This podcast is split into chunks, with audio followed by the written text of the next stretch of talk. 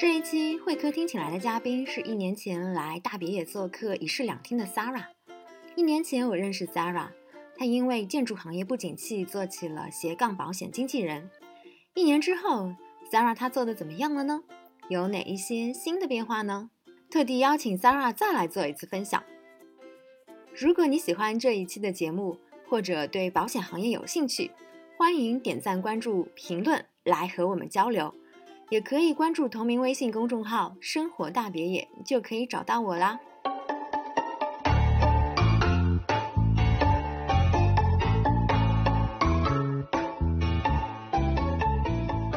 谢谢小爱姐姐，嗯，很高兴又再一次来到这个生活大别野。然后去年我其实是呃聊的是主要是我主业和副业为什么要做斜杠青年的一个经历。今年呢，我又变成了也有一个新的身份，就是我。刚刚生下了一个很可爱的宝宝，所以其实现在我感觉，呃，身份可能更多。那从主业来说的话，其实我是在一家外资的建筑设计公司做这个 BD 的工作，也已经做了有十几年了。然后副业的话呢，也是两年前很高兴能够知道保险经纪人这个小众的职业，然后呢，也是。啊，目前也是在做一个保险经纪人的工作，同时我现在又是一个辣妈，呃，我是认为自己是想把自己变成一个还是很重视事业的一个，就是能够平衡事业与生活的一个很好关系的一个独立女性吧，但是还是在努力的过程中，所以今天也很高兴，然后小爱姐姐又找到我，我们希望能够再深入聊一聊，啊，无论是副业也好，还是我的新身份也好，因为我觉得现在的女孩子都挺能干的，可以跟大家一起去探讨。如何去成为更优秀的自己？嗯。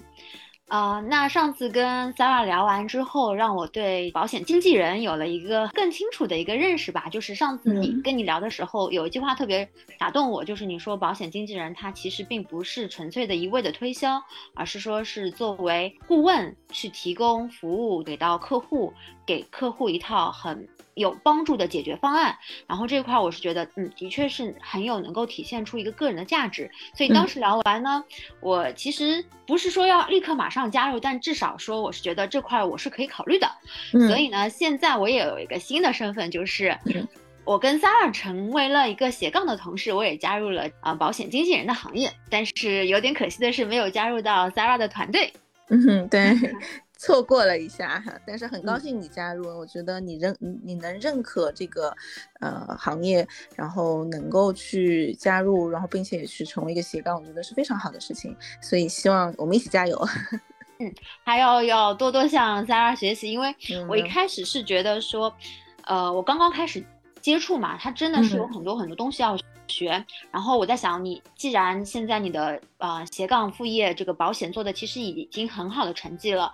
加上你又有一个宝妈的这样的一个身份，其实已经很忙了。没想到你的主业居然还在坚持，所以我是觉得你的这个时间管理真的很厉害。嗯，确实，我这点我也不谦虚，就是我自认为自己这个 时间管理确实还是做的不错的。嗯，像我是怀孕到九个月，主业我才休息的，但是我呃。回家休息的时候，我那一个月就是在我生之前那一个月，我还是在做副业。我在包括在我进产房前一天，还有客户来跟我咨询保险的问题，我也是能回就是回。所以可能怎么说呢？就是嗯，我因为我很认可这个行业，我也觉得很有意义，就是。嗯，说真的，不是嗯在装啊，就是我觉得通过这些事情，我不是说我想赚多少钱，只是说我更多的看到客户给我发消息，他有困惑，可能希望我能帮他解决这个保险的问题，我就很高兴。我觉得我的一个动动手指，我就能告诉他，那我呃觉得这个是在帮助人的事儿，何乐而不为？那我就就就去做了，就是一直是有一个信念感吧，就是驱使我去做这些事。所以嗯，时间管理的话呢，我就觉得反正。本来我可能这个人就是比较喜欢把这个所有的时间都排得比较满，就嗯让自己的生活变得比较有条理。所以其实嗯，我觉得只要你很好的去规划，把自己最有价值的部分体现出来，然后有一些琐碎的事情就不要去浪费时间，也是可以做到几个工作同时进行的。嗯。那没有想过，就是说，既然你现在的副业，而且作为斜杠保险经纪人的话，他的时间比较自由，那这样的话，你就可以有多点的时间兼顾你的宝宝了。那没有想过把副业放呃主业放弃吗？嗯，说实话，真的没有，因为嗯，我的主业我已经在这家公司很多年了，然后呢，也是很有很深的感情。然后其实说实话，我也是很喜欢建筑设计行业的，因为我一毕业就一直在这个行业里面生活，其实大部分的圈子都是建筑师、设计师，所以其实也是有很深感情。然后我因为又是做 BD 嘛，所以其实人脉资源这一块也是我觉得可以帮助我的副业的，就是可能两两块是可以相辅相成的，因为我的副业有很多。我的团队里的一些小伙伴什么也都是来自地产行业，因为地产行业受到很严重的这个去年，尤其是去年很多地产公司的暴雷啊，就是还是行业动荡蛮激烈的，所以很多人都从地产也好，从设计公司也好跳出来，加入了。呃，保险经纪或者拥有了这个副业，所以其实两块这个人脉资源都是可以互相去转换利用的。那我觉得我既然有时间，然后我我也不想放弃，不是说就是它会有矛盾，就是其实利用好它是可以互相帮助的。嗯嗯，这点我我我我也是这么认为的。我是觉得，如果你纯做一个保险经纪人，而且作为你的一个主业的话，你可能你的社交。就要自己去想办法去多往外走走，但是如果你本身有主业的话，可能借助主业，你就会自然而然去跟人家有这样的一个链接，对方呢也可能更容易去接受你。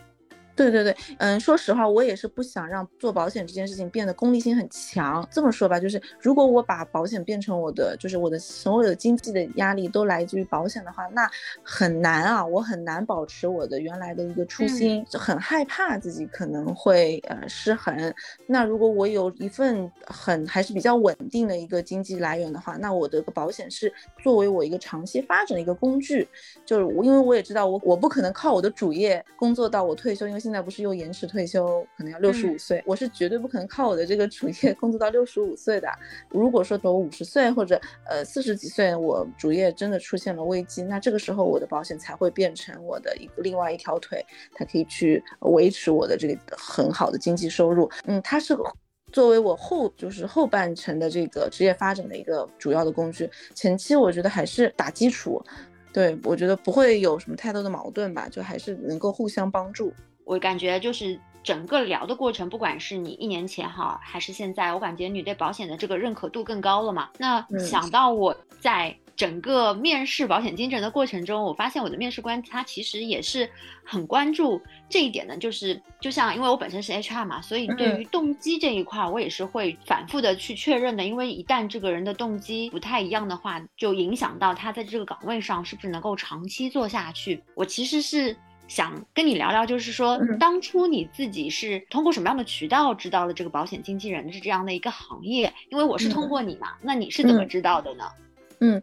一开始呢，我是自己买保险，因为首先我是一个比较。害怕风险的人，因为我可能也是受到主业的关系，因为我是做 BD 嘛。那 BD 其实很多时候要去评判呃项目的这个风险，然后呢要去看这个项目适不适合公司，所以要做很多决策的东西。那个时候我其实就经常会去做这个风险的管理。我可能慢慢的我就把这个意识又又又潜移默化的影响到了生活，所以我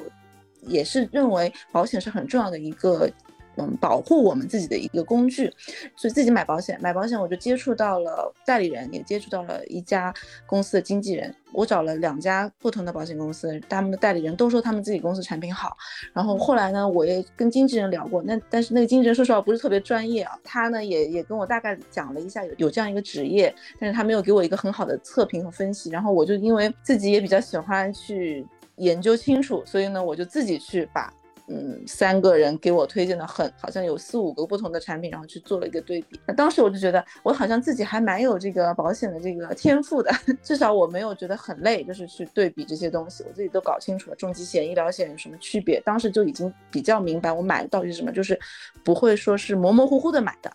我还自己问过说，哎，我我是不是挺适合去做保险的？好，大概过了一年，然后呢，也是因为嗯职业，我的主业可能也遇到一些瓶颈吧，就我也在自己思考，就是也比较焦虑，就是说我四十几岁的时候，我到底还在做什么？然后我是不是拥有一个实打实的技能？可以去比较自由的发展，不会受到行业的影响，而说我哪一天我就失业了。所以那个时候我就开始思考这个问题。然后呢，也是很很巧，就是我的一个甲方，他呢，呃，也是中年危机，在一家很非常知名的央企的地产，可能他也是遇到了这个瓶颈，所以他也在考虑转型。然后他先去加入了，做了这个保险经纪人，他就自己去发这个朋友圈。我其实之前也没跟他不是很熟，然后我就下面留了个言嘛，我就问他，我说这个是是是是不是我之前了解的保险经纪人？我说呃可以做副业吗？他就马上私信我了，然后我就跟他聊了蛮久的。后来我就觉得嗯。我好像，首先我之前买保险的时候，我就觉得自己挺适合的，然后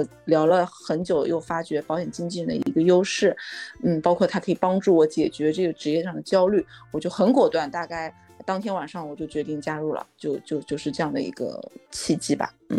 所以包括总监什么的，我也有去跟他们。沟通，所以其实选团队呢，还是要有一点，尤其是如果说对这行感兴趣的话，也是觉得新人如果加入前，肯定是也要去选好你适合你的团队，就没有最好的团队，只有说某些团队他可能有不同的这个风格，或者说团队长他他的这个做保险经纪人他的一个目的是什么，就大家三观要契合。啊，要聊得来，就是包括他能给到你什么样的帮助，嗯，这个我也是前期有去沟通一下，当然就觉得都不错，然后就加入了。然后我的那个团队其实是在北京的，然后我是在上海，所以其实当时也是纠结要不要选上海的团队，但是后来聊下来，觉得还是他们可能更加吸引自己吧。嗯，所以你们并没有面对面的聊，是吗？对我到现在都没有见过他们。都是网友，我肯定会去一次北京嘛。我现在也有带团队，然后我团队下面的大部分人也都在北京，嗯，所以我找机会我肯定会去跟他们面基一下。对，哦，那说到整个团队的话，我感觉我的这算是面试流程吧，那还算还算顺利的，因为一个就是我的引荐人是我在健身房认识认识的，因为他跟我身份也相同，他也是他。他虽然不是 HR，但是他是猎头，所以我们会有比较多的共同语言。嗯，然后我看到他是发了一个朋友圈，是他通过猎头的身份去认识到很多金融行业的人，又通过这样的一个关系去把他的保险推荐给到这些金融行业的人，那他成功率就会高一些。那我想，虽然不是猎头，但是我也是一个招聘的人，我也认识很多人，那我是不是也可以从这个角度尝试，如果做保险的话，是不是也能够成功？所以我就直接去跟他联系了，跟他沟通。他说：“哎，可以试试看啊。”然后，当呃第二天，我们就通过电话进行了一个简单的面试。他聊下来，嗯，也是首先是确定我说是不是真的想要做这这件事情，还是就是，呃，三天打鱼两天上网的这种感觉。后来发现我本身就对这个保险经纪人也挺了解的，就推荐给到的了团队的 leader。leader 他原先也是在广州的。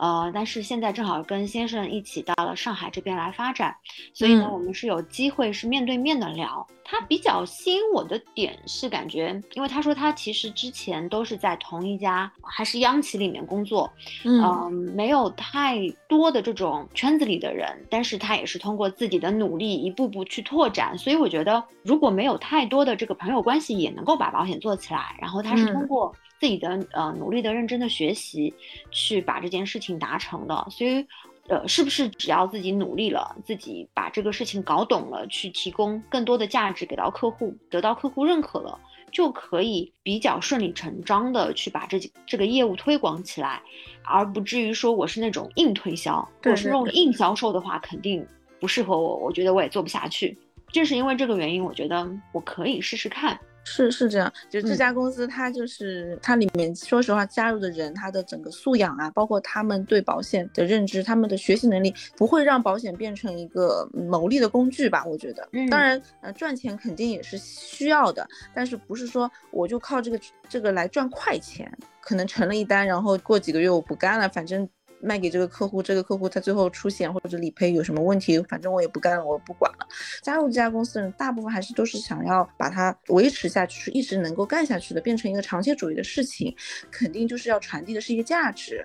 嗯，就是让人家要首先认可这个行业，你的身份给他的帮助，因为。嗯，说实话，虽然是在销售，但是其实大家都是平，就是跟客户，其实大家都是在平等的一个层面上面。然后我给你提供的是你可能以前你接触的不同的其他的保险销售他给不到你的一些专业的知识。哦，我们甚至可以帮你去做不同公司的保险的一个对比方案的一个分析讲解，包括告诉你什么是风险管理，甚至还有些高净值的客户可能。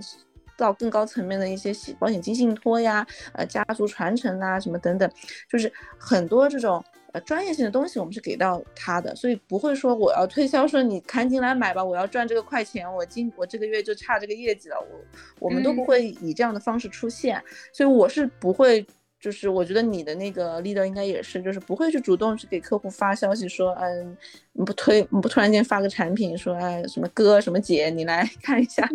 这个这个怎么某产品，你要不要什么买啊什么？我从来不会，我一般就是要么就通过朋友圈传递什么是保险经纪人，传递自己的这个正能量，传递我是斜杠青年，我一直在努力这样的一个精神，然后吸引。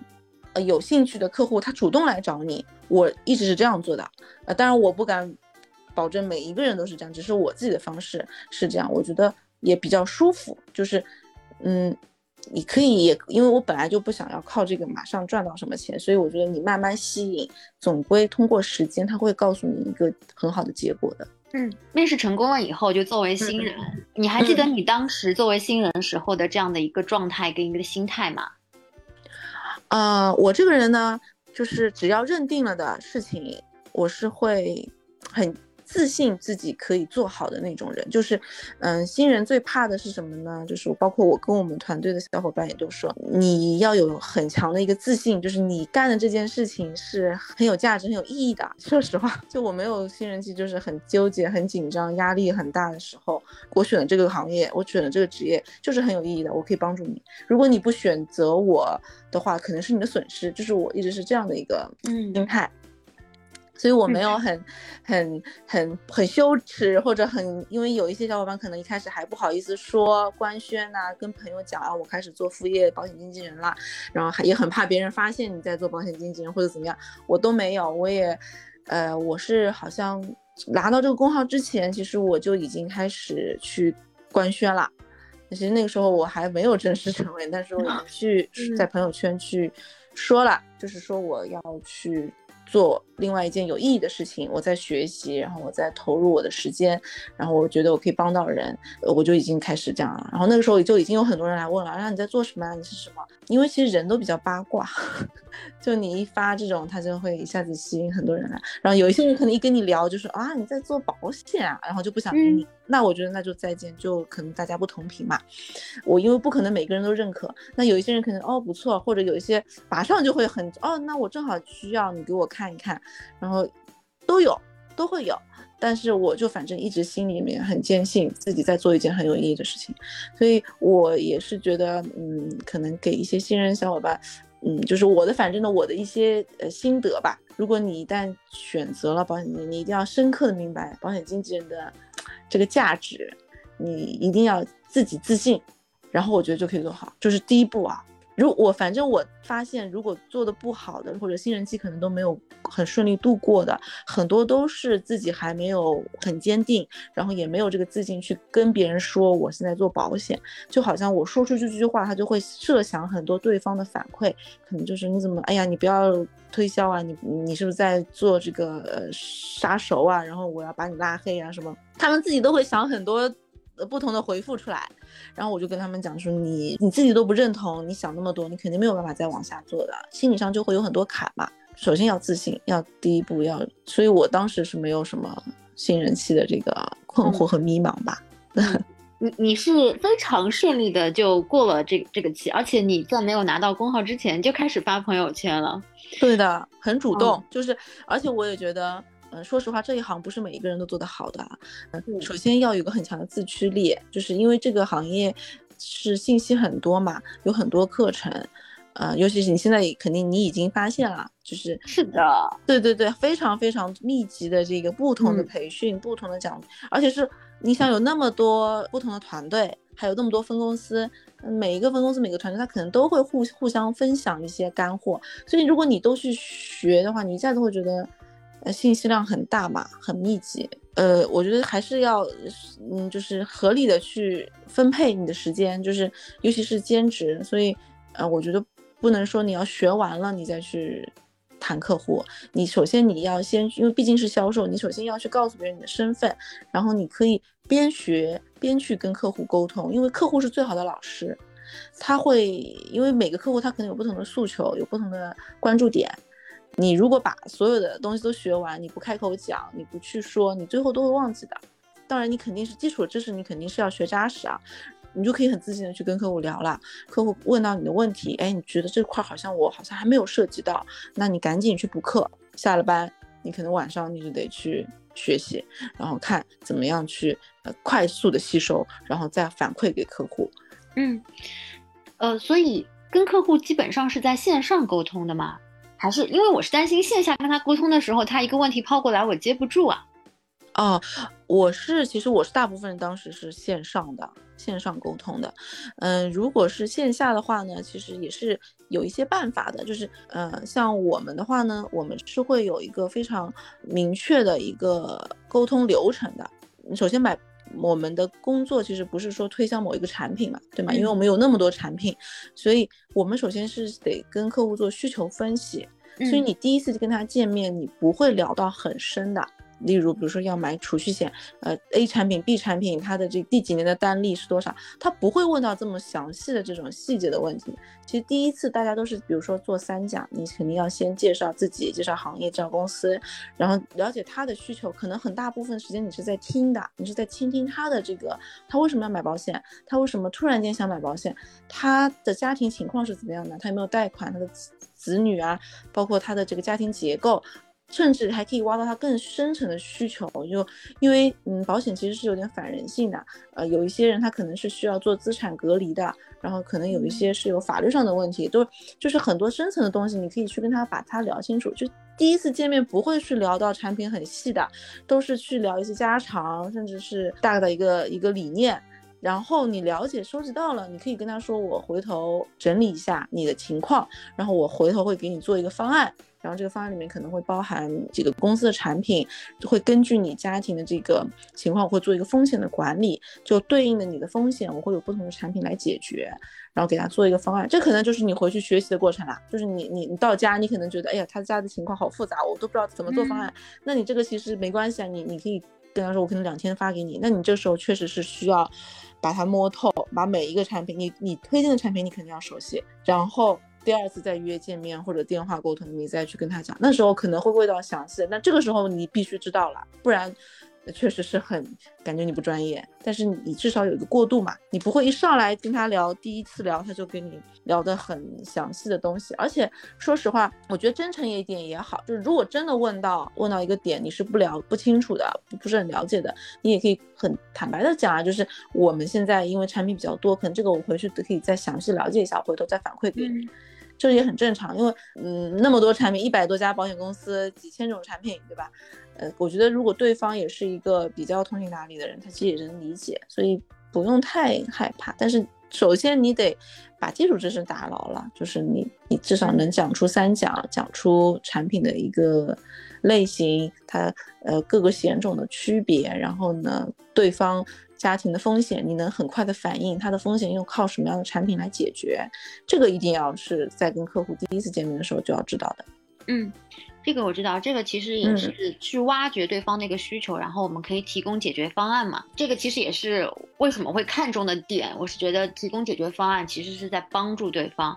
嗯，那话说回来，就是说这个产品是要学习的。那在这个学习，因为我发现其实很多。视频啊，因为我们其实每天都会有很多视频，包括有很多学习的内容，它其实很多都是碎片化的。在学习的时候就要去梳理出一个体系，首先要去学它的一个底层逻辑，比方说医疗险它到底它是一个什么概念，然后重疾险它是一个什么概念。因为现在刚刚开始，就底层的逻辑我感觉我是掌握了，然后我在帮我同学，因为我同学正好也是他有这个需求，那我想可以试试看。那在帮他做嗯方案设计的时候，发现。光光是这个底层逻辑这块了解是远远不够的。那具体怎么下手，然后怎么去学这个产品，就是产品跟产品之间的这样的一个对比。拿医疗险举例的话，呃，好的，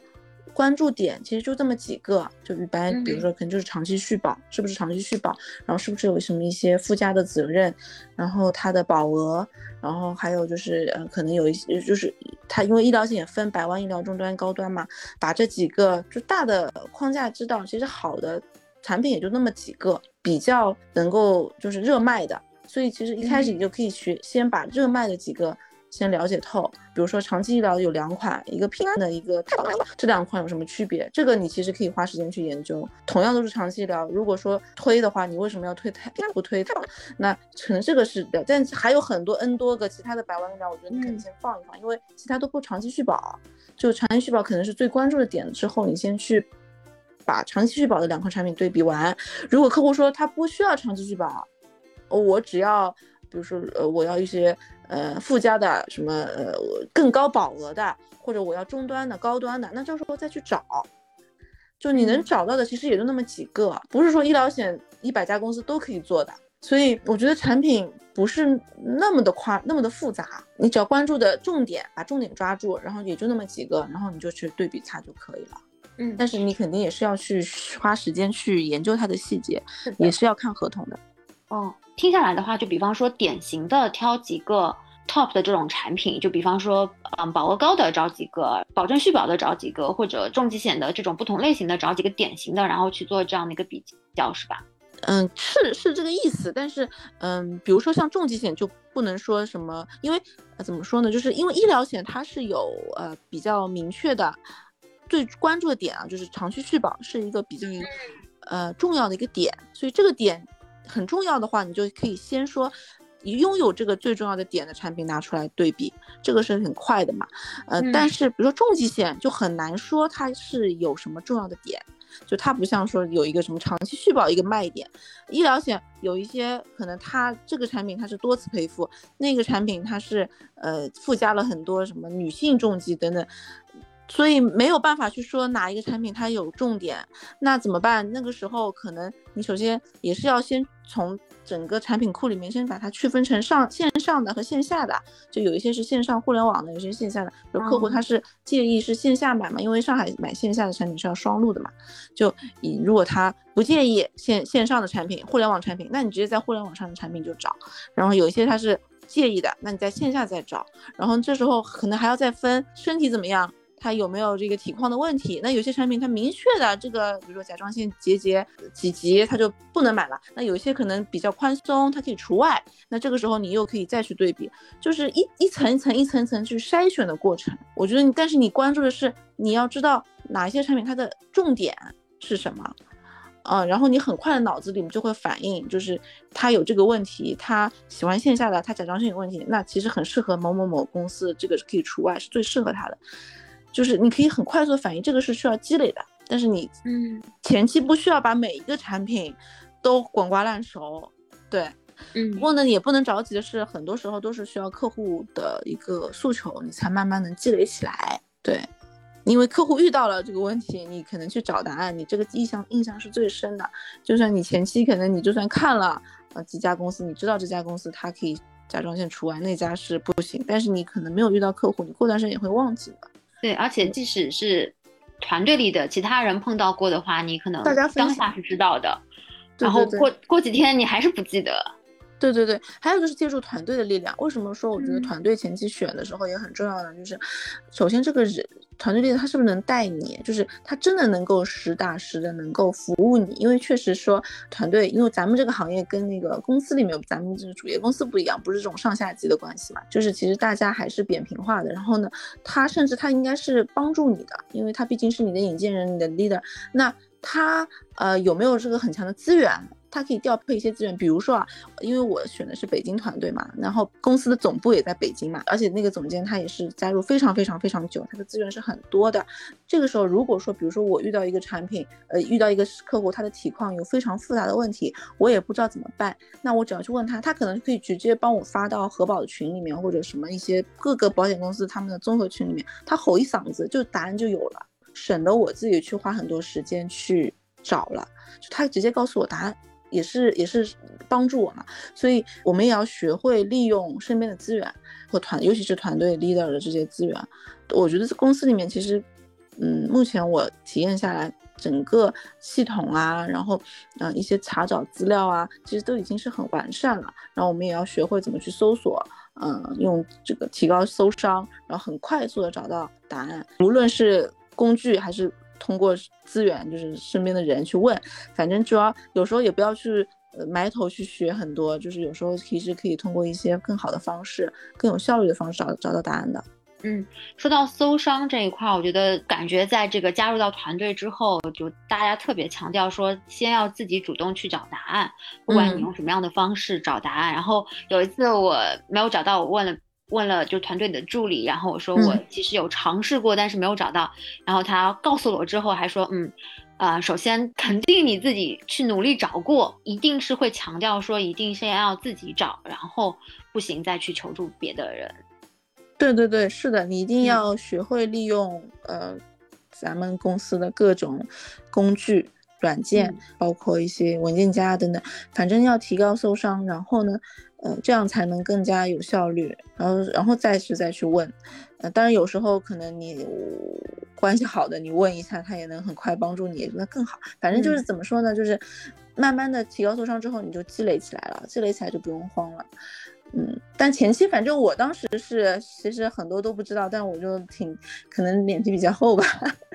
就比较自信的去跟别人讲这些。我记得我卖的第一个储蓄险，我其实我当时也没有搞得很清楚，就是复利三点五和，呃，到底是怎么，就是因为大，因为当时嗯，身边的这个团队里面一直都说复利三点五，复利三点五，所以我也以为这个产品其实它就是根据，呃，我存的钱然后去复利复利复利的，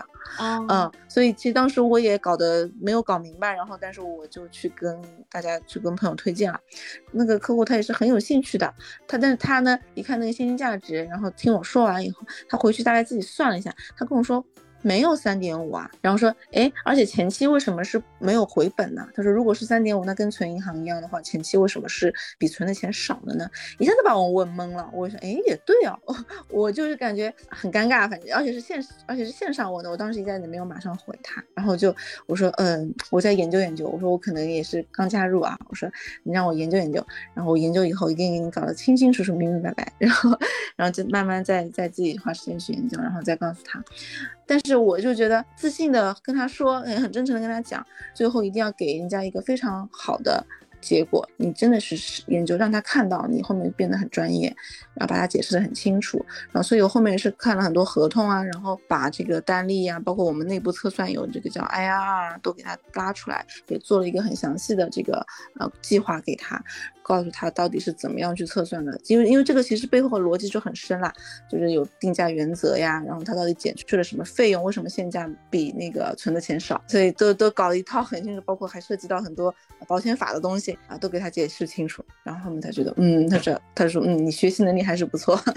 然后最后也是成交了，对，所以你不要害怕。你如果自己都觉得，哎呀，我好像学的，嗯，刚做，然后呢，别人也觉得我可能不专业吧，什么，然后我就闷头去学。首先呢，你肯定会错过这个客户，因为人家不会愿意等你嘛，嗯，而且你也会可能慢慢的几次多了以后，你肯定会越来越害怕。我觉得就不要害怕，就先往前冲，干就完了，先冲，嗯，嗯。我感觉这个是不是会跟你性格有关系？你刚面试的就入职的时候应该有那个性格测试吧？你应该是这个 E 打头的吧？我不是，我是 I 打头的，我是 IS 什么什么的。对对对对对，我其实不是很外向的那种人，就是包括我主页 BD 也是，我经常会参加一些活动嘛，我不是那种主动推销型的，就是看到一个人路上一个人，我就哎你好呀什么，我给你换个名片呢什么，我其实全身难受的那种，就我不是社牛。我是如果说对方感兴趣，哎，他说，哎，你好，我我会很热情的回复人家的那种，嗯，就是说好，对对对，我们是做什么的，然后我就会可能开始介绍，就是我不会主动的去迈出那第一步的人，所以我也挺挺钦佩那些很勇于尝试，然后去能够很快速找到目标客户，锁定很狼性的那种销售。对，但是我就是那种什么呢？就是我觉得我自己去干这件事情，我觉得我只要我考虑好了，我去做了，我觉得我做的这件事情，我我觉得就是对的，是这种人。就我不希望别人觉得我做的是错的，就我想要证明自己做的这个决定是对的，然后我也要一直会反复坚信的告诉自己我做的是对的，所以我就一直往前冲，就是只是说证明，嗯嗯，这个你不会犹犹豫豫的那种。对对对对对对对，就是执行力会比较强吧，就是。我不会拖泥带水，呃，今天干了突然觉得不错，然后明天可能受挫了，然后觉得哎呀，好像又又不太适合或者怎么样。我想要干，我就想说我是对的，我就去冲。嗯，那我想知道说你的你的这个第一单是怎么来的？第一单是你的缘故吗？啊，对，第一单是。嗯，也是我先官宣的嘛，就有一个同事也是建筑师，他因为家里面长辈也有因为生病去世的，所以他可能也对这个身体啊，自己的身体啊也比较担心，所以我当时就呃跟他说了以后，他说哎可以啊，然后其实我是完全就是当时我连工号都没有啊，然后我也上不了那个系统，所以我就把一些学到的当时听课学到的一些呃几个险种的知识大概就。边学边用，边输入边输出。那边学了，我就马上告诉他，就是你应该怎么配，怎么配，怎么配。就我可能也比较。嗯，兴奋就是希望说能够呃做个方案先试试手，所以我很主动的就给他做了很多东西。那时候他也，我感觉其实一开始他也没有很感兴趣吧，但是一一一点点一点点聊，然后我就确实也跟他分析了他的身身边的一些风险，然后呢，嗯，他可能自己也认识到，因为保险也是一个责任来的，就是买保险也是。把这个我们要留爱不留责嘛，所以他也慢慢的意识到这个问题，包括我也给他配置的保费啊什么的，也都是性价比比较高，就是比较适合他的，因为他确实也是比较年轻，可能收入经济来源他也担心未来保费很贵，可能有问题，后来反复的去改这个方案，最后他也买了，所以第一单是缘故，呃。其实前面几单都是缘故，所以我觉得很多新人也会遇到问题，就是我不想做缘故。说实话，我觉得你不想做缘故，你又没有很强的这个就是一个社交渠道的话，很难做下去的。我觉得为什么你要怕做缘故呢？因为如果你怕的话，说明还是就是前面我说的那一点嘛，就是你没有心中有很强的信念感，你还是不自信嘛。因为你只要认可这个行业，认可自己的这个身份。嗯，你为什么怕做员工呢？你应该就是觉得你在帮助你的朋友啊，因为你的朋友不找你买，肯定也会找别的代理公司的人买啊。那他可能会被那些代理人忽悠啊，他可能买错了呀。因为一般很多代理人，他可能他可能家里最需要的是一个一几百块钱的医疗险，但是他可能最后找了代理人买了一个几千块钱的重疾，然后结果发生医疗赔付的时候。没赔到，或者说他的保额根本就不够 cover 他的医疗费。嗯嗯，你为什么觉得你没有不好意思开口呢？其实你应该最亲近的朋友，反而你更应该说呀，我在做这个，我实际是在帮助你。你卖一单医疗险给他，你也是在帮助他呀。我是觉得没有办法不做缘故的，我是这么认为啊。呃，当然也有很多成功的大咖是是确实是不做缘故的，就他们朋友圈可能朋友都是看不到的。嗯，但是我是没有。嗯，没有这个感觉，我就觉得我就是坚信自己这个使命之后，我就，呃，官宣了以后，我就去跟很多朋友说，当然也会有朋友就是没有什么反应，那 OK 啊，没有反应，我不会再打扰你。嗯，你可能觉得不需要或者什么，那大家因为不可能每个人都认可嘛，那大家可能在这个问题上没有同频，那就算了。那认可的我就会很就是还是蛮主动给他们做方案，他们可能觉得也不需要，但是那个时候我就觉得我是学习到了，我要输出，所以我会说没关系，你买不买真的 OK，就是我先根据你家的情况，我给你做一个风风险的这个分析，以后你看一下你这个方案是不是，你看完你就专不专业，你给我点意见，对对，我也会这样说，然后嗯，所以我当时其实啊，当然这些朋友都是关系很好的。对，还是说实话是比较好的，嗯，至少不是躺在朋友圈里面只是点点赞的那种，就还是平时会有交流的那种，大家会知道你在做什么什么。我是一开始是找了一些这样的朋友去聊的，其实成的也就那么一两个，很多还是没有买的，很大部分其实都没有，但是没有，我没有觉得。很受挫，也没有玻璃心，就觉得嗯，正好正好，反正锻炼了，就是通过他们我去三讲了，他们给我机会开口了，然后我也通过他们了解到不同的家庭结构了，我应该怎么去做风险、做方案。这一步过了以后，你可能产品也熟悉了不少，对，因为他们都会有不同的需求，然后可能跟你，呃，说我有呃要换产品啊，我更加注重什么理赔率啊，或者公司品牌啊等等，那这个时候你其实产品也七七八八了解了不少了。啊，这个时候你可能就可以更加自信，然后你也不需通过就是一些成交的客户，你可能再通过朋友圈呐，这个时候就有很多人来找你了，你就不需要再去跟别人聊了。呃，第一步不是缘故，就是可能我会主动一点，但后面我就不主动了，就是朋友圈里面会有很多人在慢慢来找你，就过了，可能就到第二步的这个阶段了，第二个阶段了。第二个阶段就是非缘故的客户是吗？完全是陌生的。其实也是也是缘故，但只是说，嗯，没有那么的熟。可能就是朋友圈里面大家都不会互动的，就甚至我可能都不知道他谁，因为我朋友圈的人也挺多的，有一些可能就是很久不联系的，突然间冒出来了，看我朋友圈冒出来了，对，也是缘故啊，但是可能就是我没有主动了，就第一步可能就是那么十几个人是我主动去。私信他的，跟他说，嘿，我现在做保险经纪人啦，什么我做副业啦，我说你你为什么做副业啊？什么的，关系可能比较亲近的，然后后面呢就是慢慢的通过朋友圈找过来的，都是平时关系就不太聊，或者说是关系一般的，然后这个时候就是第二步吧，然后最后因为你要长期发展的话，你肯定还是要做陌生客户的，嗯，或者转介绍，就这两步，没有什么其他的。嗯，那你的那种完完全全的客户是怎么来的呢？什么完完全全就是陌生的吗？对对对，陌生的客户呢，就是我有呃，因为我也做小红书嘛，然后有小红书，然后我也有做自己的社群嘛，嗯，就是做一些社群管理，然后呢，还有就是转介绍，其实就是这样，通过自媒体的频道。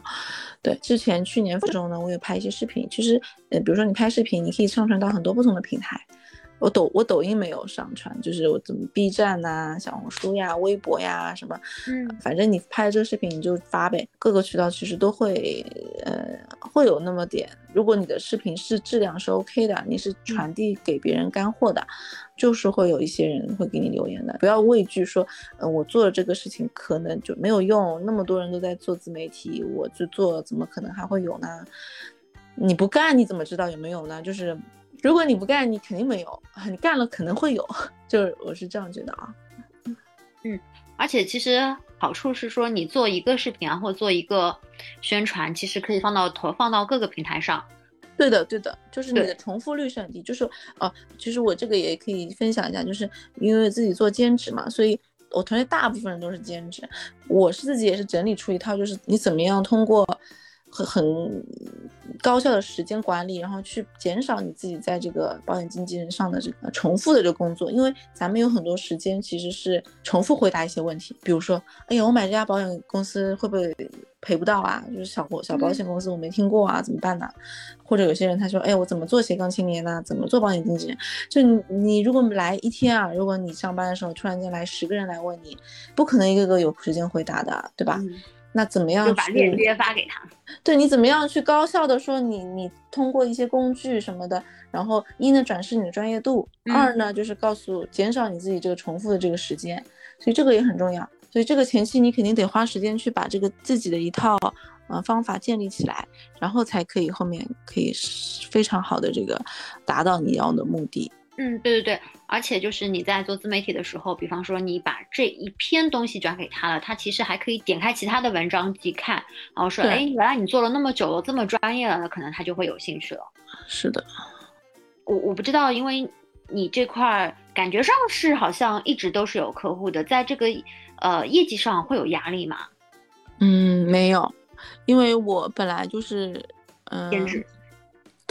我本来的目标，因为我们也会定目标，团队也会让我们每个人定目标。我的目标，说实话，我的目标就是保号，就是我只要不要，我只要。不要消耗就好了。就我我不想给自己定很高的目标和给自己很大的压力，因为我知道我自己这个人是什么样的人，就是我不会偷懒，我只要有时间，我肯定会去好好做。所以我不担心自己勤奋的问题。那为什么有些人会给自己定目标呢？我觉得可能是因为他知道团队长也是希望大家都勤奋一点，都努力一点。所以你先定个目标。那我知道我自己是挺努力的，那我不想给自己那么大压力，所以我没有定一个很高的目标。我只要觉得我每天都在花时间投入在这个上面，每天有进步一点就好了。所以我没有压力。然后我的目标就是保号，反而你这样心态好了呢，哎，可能结果还会让你比较呃意外，对。然后你你现在就渐渐的有些也出了很多的大单子，所以达成了这个 MDRT。嗯，对，MDRT 其实也在咱们公司其实不难呐，就是很多还是这个达成率很高，但在整个行业保险行业里面，可能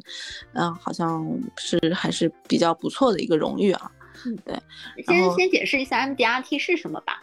MDRT 就是一个叫什么全球百万圆桌会员，就是在保险行业里面的一个荣誉吧。就是你要卖到呃一个一定数额的这个保单，它有这个业绩和这个保费的这个规模之后，就会给到你这样的一个荣誉。然后在行业里面，我没有去查哦，最近，然后，之前好像是听说是百分之一还是百分之。五啊，但是在咱们公司还是挺厉害的，因为咱们公司的这个进入的人都是，呃，学历都是比较高的，然后都是比较爱学习的，所以其实，在咱们公司 MBRT 也不能算是一个非常非常厉害的，因为还有 COT、TOT 的，所以我也没有觉得特别厉害，只能说，因为我是兼职，然后呢，我去年又是在怀孕的状态，所以我能做到，我觉得只能说这样子说，我可能还觉得自己不错吧。对，我觉得。很不容易啊！从小白到 MDRT，你一共花了两年不到的时间吧？好像差不多一年。一年。对对。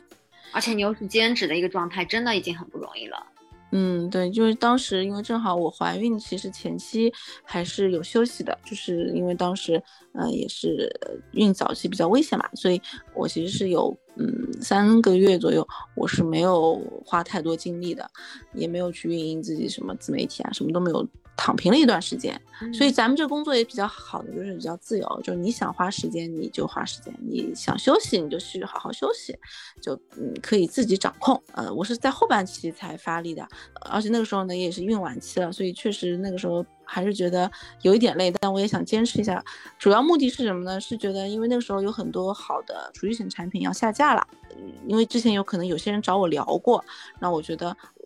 要下架的时候，还是希望他们能买到，啊，不要错过这个机会。所以还是希望能够帮助他们吧。所以我当时也是具体也会去聊，就是跟问一下他们之前呃了解过的产品，现在还有没有意愿再看一下，因为马上要下架了等等。主动去聊了以后呢，也是去后面也是有一些比较好的结果，就是大家只要说是嗯明白人的话，还是都会去上车的。既然你之前都想要买了。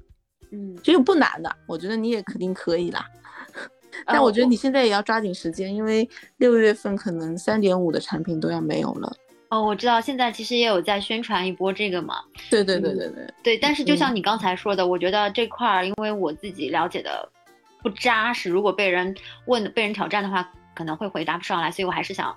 虽然可能会错过这一波吧，但是啊，感觉专业还是比较。重要，因为可能在这方面对自己去卖自己不了解的东西，我不太自信，你知道吗？哦，你可以先把底层逻辑、产品的这个设计的逻辑，你所有的产品你不需要多了解清楚，但你肯定要知道几个比较好的，呃，比较现在卖的比较火的，把这个产品的这个逻辑了解清楚。其实也可以先去从身边关系比较好的一些朋友先尝试起来。嗯，对，嗯，对我可以尝试跟他们。讲讲，那其实他们也不一定会立刻马上就买，但是至少他们的疑问点可能会是大同小异的。嗯，对。然后你也正好锻炼一下，就是就怎么样去跟客户去呃传递这个储蓄险的理念啊，包括它的作用啊什么的，加深这个印象。咱们这工作就是得输入，然后输出，嗯，然后要学也要说，不然就就可能就学的都是在脑子里，你你没有办法说出去都没有用的。对。嗯，那其实你整个过程听上去还是挺顺利的，当中有没有一些不太顺利的时候？因为有时候可能你现在感觉挺顺利，其实你在你整个进程的进展的过程中，会有一点点呃，就是上下浮动的这个时候。上下浮动，你是说什么？我说，比方你的情绪的浮动啊，就是有没有想要说啊，我是不是选错了或者怎么样？有没有想要放弃的时候？感觉就跟你聊的时候，感觉是没有的。那都没有，目前还没有。对对对，因为你很坚定嘛。我不知道为什么，现在我在刷小红书的时候，前段时间是给我推了很多保险经纪人成功的这个帖子，然后现在又推了一些保险人经纪人退出的一些帖子。所以，呃，肯定有啊，每一个行业都有成功和失败的嘛。在你看来，或者我不知道你身边啊，或者你团队里面有没有这种，啊，做了一段时间没有做起来的，或者做了几年之后想要退出的，都是一些什么原因呢？太多了，那那这个我没有办法。呃，其实说实话，你可以去了解一下，嗯，这个行业就做的好的，金字塔一样，就是上上层的，那下面有一大批都是，嗯，可能比较难做起来的，嗯嗯，所以，嗯，做的好肯定也是要，嗯，觉得自己嗯，就是可以，因为这种像有点像滚雪球吧，就是你一旦做的好了，一年两年，你后面一直都会很好，因为他会给你介绍客户嘛，他就滚雪球越滚越大。那你可能一第一一一二年没有做起来，你后面就很难，说实话。所以很多都是在可能前面你刚加入不久就可能就退出了。那很多原因我这个没有办法说全啊，但是嗯，反正我碰到过的就是嗯不敢说呀，就是。不敢去聊啊，不主动啊，然后也不发朋友圈啊，也不官宣啊，嗯，什么都不做，也不努力，那你说怎么可能成功呢？就没有什么付出。嗯，对，这这块我在培训里有看到，首先要让大家都知道你在做这件事情，人家才会来找你嘛。对啊，肯定的。那不知道说接下来，其实自己也已经有了很多的成就了嘛？那现在接下来的话，自己有什么规划吗？接下来规划可能，嗯。呃，就是我现在也是在学习怎么做一个妈妈，嗯，所以我觉得我会把我的时间，就是嗯，因为我觉得做妈妈的话，很重要的是可能跟孩子的一个陪伴，但是是高效陪伴，所以我可能会再把自己的时间细分一下，怎么样去再把自己最有对孩子来说最有价值的东西给到他，然后呢，同时我也想要不想失去自己吧。肯定我是不可能做全职妈妈的，然后其实你是个女强人啊，没有没有没有，我肯定不，因为我自己知道自己的性格，然后我也不想说，嗯，因为孩子我失去了很多我自己的自己失去自己这个部分，可能我会情绪上没有办法很好，那对孩子来说也是有一个影响吧，所以我肯定还是会工作。那至于主业和副业的话呢，我还是希望保持原来的这个状态，因为我可能。产假休完，我还是回到我主业的岗位上。那副业我会还是自己灵活的去支配。就我一直抱着那个目标，就是保号，就是只要不要不要掉号。所以我可能也会支配自己的时间。就是如果我最近很忙，我主业很忙，或者我的宝宝很需要，那我可能就在副业上面时间花的会少一点。但是我可能还会不断的学习，比如说呃平时抽空就会听听课啊什么，就保持一个学习的状态。我反正一直把保险这个事情作为一个长期的工作的，就我不是说我就是想要在这几年赚到什么钱，我是希望以后我可能主业不行的时候，我可以通过这个继续维持自己，而且我一直在学习，可能自己的精神呢，呃，就比较有斗志吧。我不想变成咸鱼嘛，主要还是这样一个，没有什么非常大的宏大的这个规划，就只要是这几个角色都很好的，然后驾驭起来就可以了。嗯。比较贪心，我朋友说比较贪心，啥都想。没有啊，没有啊，你你其实当中已经说了，如果冲突的话，你会把你的副业放在呃比较次的这样的一个位置。对，但是有时候可能客户正好需要你，他正好需要一个很急的单，然后你你需要帮他，那这个时候可能也没有办法，我可能会熬夜或者怎么样，我也会做。对，嗯，当然我不会很激进，就是说一定要，就像去年那个时候可能去，因为要停售了，然后不停的去。呃，发力就可能我的发力点会弱，就是这个反正是自己去收缩，去去平衡的，自己去掌握没有问题的。对，嗯，好的好的，嗯，谢谢 Zara 今天的分享，聊了很多的干货，呃，也嗯给我打了很多的气，我也希望说我能够向你学习。呃，反正你首先还是要坚定自己，然后。呃，学东西不要怕的，然后可以先从身边一些比较亲近的朋友，可以先试试水，然后呃，甚至我那时候是找我妈也也也也练，就是我说你听听我讲三讲怎么样啊什么，因为这个确实是要训训训练的，就是呃，你肯定要讲的时候你要很自信，包括你讲的点是能吸引到别人的，嗯，所以你包括你可以跟你的团队长也多沟通，让他们给你一些建议啊，去听听你讲的有什么问题啊等等的，嗯嗯，好。谢谢 Zara 很好的建议，我也会啊加油的。嗯，啊，那好，那你赶紧照顾你的宝宝吧。